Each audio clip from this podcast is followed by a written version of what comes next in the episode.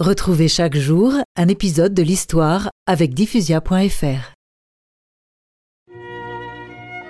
Le 20 août 1153, à l'âge de 62 ans, Bernard de Clairvaux s'éteint, entouré de ses moines.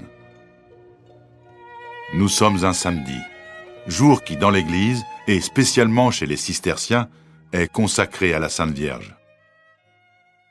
J'étais à son chevet avec tous nos autres frères moines de Clairvaux.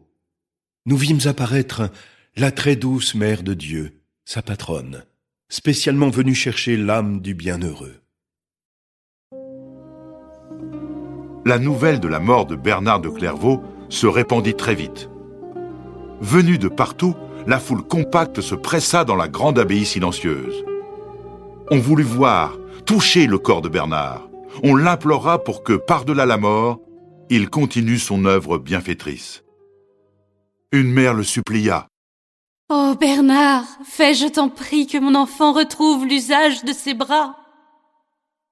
Et miracle, le petit garçon se mit à agiter les bras. Il n'était plus paralysé.